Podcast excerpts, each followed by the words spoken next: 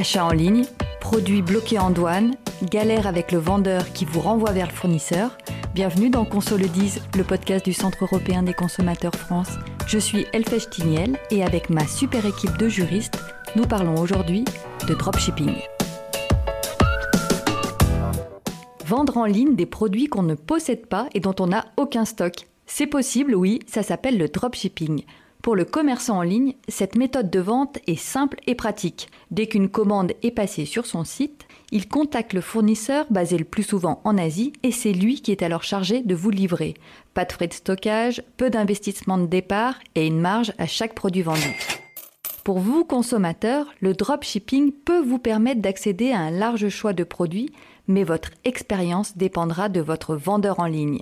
S'il existe des dropshippers sérieux, D'autres réservent parfois de très mauvaises surprises. Délais de livraison très longs, produits bloqués en douane, rupture de stock, produits non conformes ou même contrefaits. Alors, comment repérer les sites qui pratiquent le dropshipping? Comment réagir en cas de problème avec un dropshipper? Comment ne pas tomber dans le piège? Je suis allée poser ces questions à un juriste du CEC e France qui s'y connaît parfaitement en dropshipping. Bonjour Lyon-Joël Char. Bonjour Elfège. Lyon, quand tu reçois une réclamation d'un consommateur qui te dit ne pas avoir reçu sa commande ou que son produit est bloqué en douane, comment tu fais pour savoir si c'est un cas de dropshipping? Alors c'est pas facile parce que généralement c'est pas du tout indiqué euh, sur le site qu'il s'agit effectivement d'un vendeur qui pratique le dropshipping. En tant que consommateur, c'est vraiment au, moment de la livraison généralement qu'on se rend compte que le, le colis a été expédié d'Asie ou d'un autre continent. Généralement, moi, comment je fais pour détecter un dropshipper, c'est je, je, fais le petit jeu du faisceau d'indices, je regarde les mentions légales. Si je vois que l'adresse du professionnel renvoie vers une grande agglomération, euh, Paris par exemple, c'est que c'est certainement un vendeur qui n'a pas la, main sur le stock directement chez mm. lui. Je regarde également euh, le, la droite de rétractation qui figure dans les CGV. S'il y a une adresse de, retour qui est indiquée, parfois c'est celle directement du, euh, du, fournisseur qui se trouve voilà, en Asie ou ailleurs. Et je regarde également aussi les, euh, le délai de livraison. Hein. Parfois, c'est un bon indicateur. Euh, S'il s'agit de produits très simples, par exemple une poupée hein, qu'on commande, généralement, là, on peut s'attendre à un délai de livraison assez court, hein, de, quelques jours, 3-4 jours.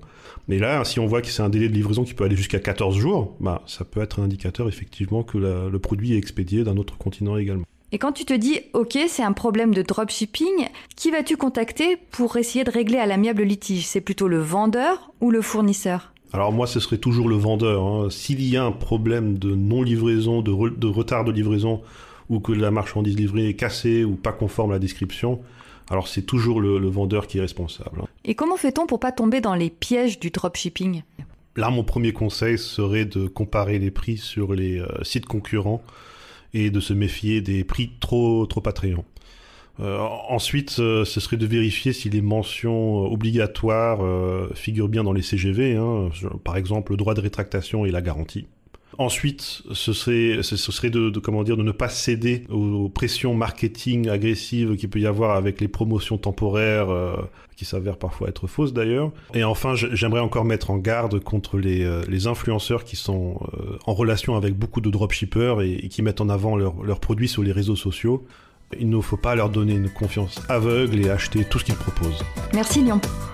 Et l'Europe Qu'est-ce qu'elle fait dans tout ça? L'Europe lutte contre les abus du e-commerce et a par exemple réformé les règles de la TVA au 1er juillet 2021. Maintenant, les vendeurs en ligne qui pratiquent le dropshipping sont considérés comme ayant acheté et vendu eux-mêmes leurs produits. Ils sont donc obligés de déclarer fiscalement leurs opérations et de reverser la TVA à l'importation de quoi responsabiliser un peu plus certains sites de dropshipping. Merci à vous, auditeurs consommateurs, de nous avoir écoutés et si vous voulez en savoir plus, rendez-vous sur le site europe-consommateur.eu. On se retrouve très vite dans un prochain épisode pour parler de vos droits en Europe. Et qu'on se le dise, avoir des droits, c'est bien, les connaître, c'est mieux.